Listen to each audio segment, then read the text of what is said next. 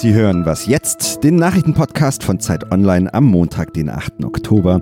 Mein Name ist Matthias Peer und das sind heute unsere Themen. Wie die Welt beim Klimawandel noch die Kurve bekommt und ein Jahr MeToo, was die Bewegung gegen sexuelle Übergriffe und Sexismus bereits verändert hat.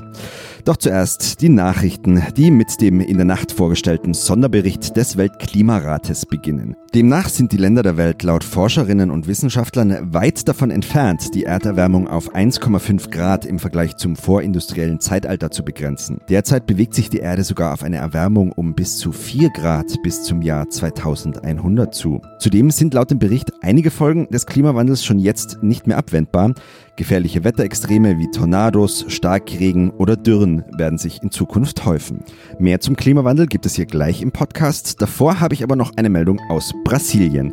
Dort kommt es bei der Präsidentenwahl zu einer Stichwahl zwischen dem rechtspopulistischen Politiker Jair Bolsonaro und dem Kandidaten der Arbeiterpartei Fernando Haddad.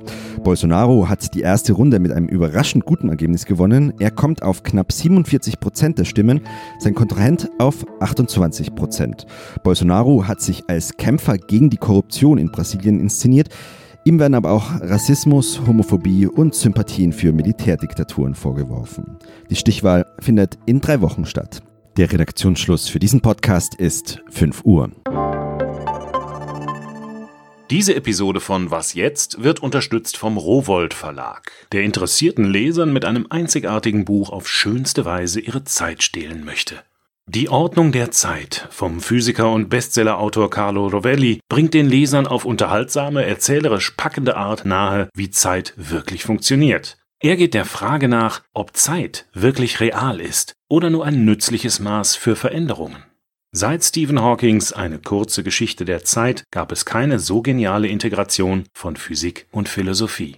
Die Ordnung der Zeit von Carlo Rovelli wird ihre Wahrnehmung der Realität verändern. Los geht's in eine neue Woche mit Sven Stockram. Hallo und schön, dass Sie reinhören. Dieser Sommer hatte es in sich. Leider aber nicht nur im Positiven. Dürre, Waldbrände und Unwetter waren ein Vorgeschmack auf das, was der Klimawandel in den nächsten Jahrzehnten auch für Deutschland bereithält. Die Erderwärmung verlangsamt sich nicht. Deshalb haben fast 100 Klimaforscherinnen und Wissenschaftler zwei Jahre lang an einem Bericht gearbeitet, der zeigen soll, wie die Folgen des Klimawandels noch beherrschbar bleiben. Heute früh hat der Weltklimarat IPCC diesen Sonderbericht vorgestellt. Nach einer Woche der Verhandlungen mit Diplomaten aus aller Welt.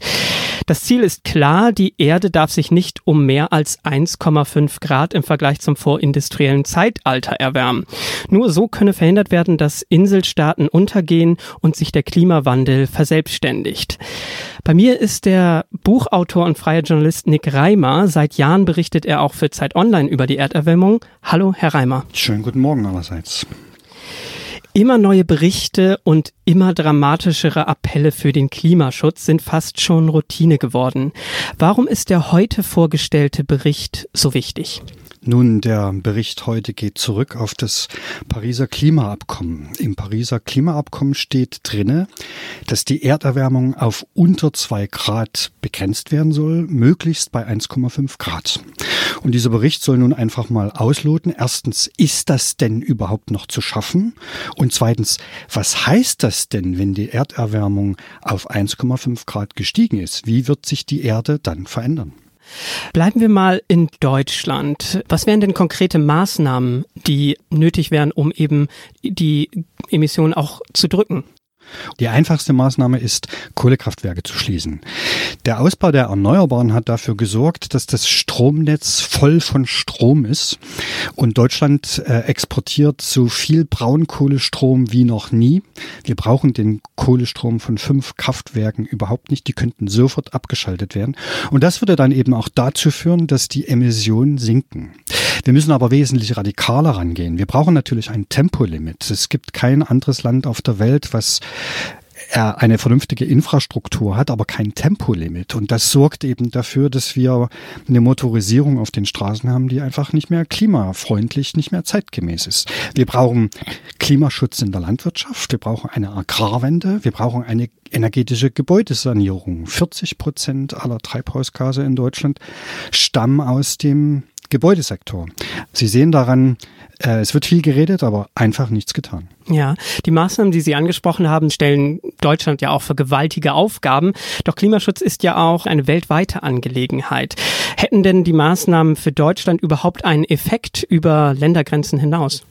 1990 hat der Bundestag, hat die Bundesregierung ein Klimaschutzziel beschlossen, nämlich minus 25 Prozent bis zum Jahr 2005.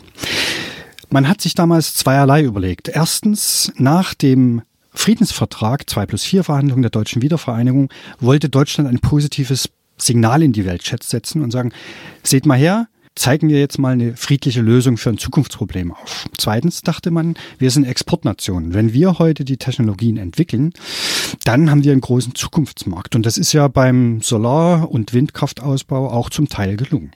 Aber das Problem ist, dass eben über diese Ankündigung hinaus nie wirklich richtig aktiv Klimaschutzpolitik betrieben wurde. Und jetzt sagen die anderen Staaten, wenn es Deutschland nicht schafft, warum sollen wir Indien zum Beispiel, anfangen, Klimaschutzmodelle zu entwickeln. Warum sollen wir, China, die wir ja zu diesem Problem gar nichts beigetragen haben, warum sollen wir jetzt damit anfangen, eine Lernkurve bei klimafreundlichen Technologien hinzukriegen? Das ist das Problem. Äh, wenn es keine Vorreiter gibt, Klimaschutz braucht Vorreiter und wenn die ausfallen, dann stockt der gesamte Motor. Herr Reimer, vielen Dank für Ihre Einschätzung.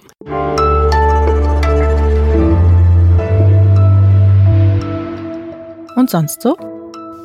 Ja, der Job von Angela Merkel ist gerade sicher kein leichter. Nach den ganzen Krisen und Streitereien in der Großen Koalition soll nun endlich die, wie es immer so schön heißt, Sacharbeit losgehen.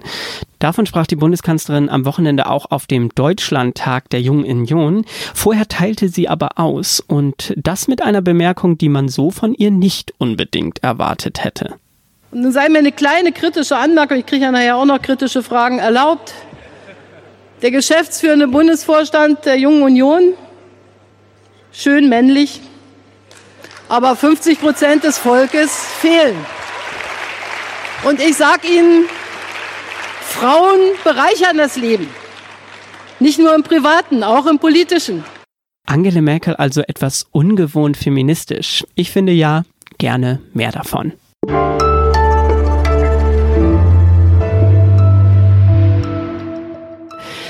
Belästigung und Sexismus im Alltag bis hin zu sexueller Gewalt gegen Frauen. Seit einem Jahr sind diese Themen gegenwärtiger als vielleicht jemals zuvor. Aus dem Hashtag MeToo ist eine Bewegung geworden, die alle etwas angeht. Ausgelöst durch Vergewaltigungs- und Belästigungsvorwürfe gegen den US-Filmproduzenten Harvey Weinstein wird seither umfassend über sexuelle Selbstbestimmung und den Stand der Gleichberechtigung von Mann und Frau diskutiert. Das hat ein Bewusstsein geschaffen, das gerade in diesen Tagen wieder sehr präsent präsent ist. Wochenlang haben die USA über den Richter Brett Kavanaugh diskutiert und in einer beispiellosen Senatsbefragung berichtete die Psychologin Christine Blasey Ford vor Kameras davon, wie Kavanaugh auf einer Schülerparty in den 80er Jahren versucht habe, sie zu vergewaltigen. Zeit Online widmet sich MeToo mit einem Schwerpunkt und deswegen ist mit mir im Studio meine Kollegin Frieda Turm. Sie ist Redakteurin im Gesellschaftsressort und hat recherchiert, was MeToo verändert hat. Hallo Frieda. Hallo. MeToo ist längst eine Debatte auch im Privat- und Berufsleben, auch in Deutschland. Doch Frieda, eine Frage, die du selbst aufgeworfen hast, ist ja, was nützt ein Hashtag aus Hollywood Frauen in Stuttgart oder Erfurt? Ganz konkret äh, bedeutet das erstmal, dass zum allerersten Mal viele Betroffene überhaupt darüber gesprochen haben, was ihnen passiert ist im vergangenen Jahr. Also sei es auf Twitter, sei es äh, auf Facebook, in anderen Foren. Ähm, und sich überhaupt erstmal äh, sich zu trauen, darüber zu sprechen, das ist mir passiert und zu merken, ähm, es ist auch anderen passiert, das ist, glaube ich, nicht zu unterschätzen, wie wichtig das ist. Ich glaube, dass MeToo aber auch viel Wut hervorgebracht hat. Und zwar nicht nur die Wut der Betroffenen, sondern auch äh, Wut von Seiten der Männer, und zwar einerseits Männer, die äh, das Gefühl haben, sie werden unter, unter, Generalverdacht gestellt, und ich glaube auch von Männern, die merken, dass ihre gesellschaftliche Machtposition nicht mehr ganz so sicher ist und ähm, dass sie für Fehlverhalten zum Beispiel auch zur Rechenschaft gezogen werden können. Und ich glaube, dass ähm, MeToo ein Katalysator war in Deutschland für eine Debatte, die sowieso schon läuft. Also 2013 gab es die, die Aufschrei-Debatte. Ähm, es gab auch nach den Übergriffen in der Kölner Silvesternacht längere Diskussionen und natürlich auch die Nein heißt Nein-Kampagne, die Ende 2016 in ein neues Sexualstrafrecht mündete. Also da sind viele Dinge schon in Bewegung gewesen in Deutschland, auf die jetzt diese MeToo-Debatte getroffen ist, die sie verstärkt hat, vielleicht auch ja in Schwung nochmal gebracht hat. Ähm, und das alles spielt, glaube ich, zusammen mit dem, mit dem Ergebnis, dass die Gesellschaft heute sensibler ist für Sexismus und für sexuelle Übergriffe. Wichtig ist also, dass es in der Gesellschaft auch Empathie für die Betroffenen gibt, um auch weitere Fälle aufzudecken. Und MeToo hat ja weltweit für Aufsehen gesorgt und tut es auch weiter. Was hat die Bewegung denn international ausgelöst? Ja, wir haben äh, Autorinnen und Autoren in verschiedenen Ländern gebeten, uns äh, die Situation da zu beschreiben. Ähm, und sehr spannend fand ich zum Beispiel, dass in China, ähm, da wird das dieses Twitter-Äquivalent, was es da gibt, Sina Weibo, das wird sehr stark äh, zensiert. Und die Chinesinnen haben sich einfach ein Codewort ausgedacht, um trotzdem über ihre Erfahrungen mit Übergriffen twittern zu können. Ähm, weil nämlich das Wort für Reiskaninchen auf Chinesisch ganz ähnlich klingt wie MeToo.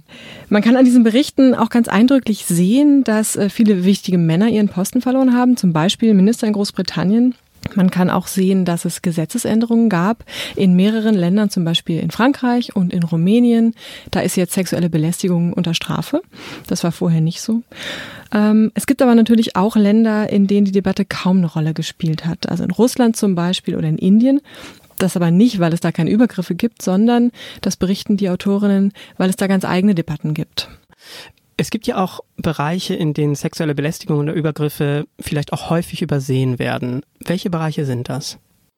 Silvia Zensen vom Bundesverband der Frauennotrufe hat mir gesagt, dass es ähm, zum Beispiel im Bereich der Pflege, aber auch im Bereich der ähm, Behinderten, Werkstätten und Wohnheime, dass das äh, ein, ein, ein ganz großer Bereich ist, der noch total unterm Radar ist, dass da Übergriffe passieren und den Betroffenen aber oft nicht geglaubt wird. Und das ist, glaube ich, was, wo man noch viel genauer hingucken muss. Wo sind eigentlich Bereiche in unserer Gesellschaft, äh, wo wir noch nicht genau hinschauen? Frieda, vielen Dank für das Gespräch. Sehr gerne. Und mehr zu MeToo können Sie auf Zeit Online unter zeit.de-MeToo lesen.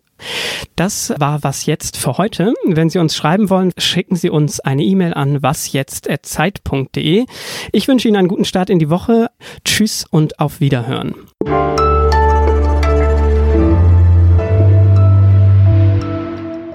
Was hat dich denn am meisten überrascht in deinen Recherchen? Am meisten überrascht hat mich eigentlich, dass ähm, was nebenbei passiert ist, nämlich dass äh, es einen Vergewaltigungsvorwurf gegen den Fußballer Ronaldo gibt und der so wenig Aufmerksamkeit erfährt. Das fand ich wirklich verblüffend.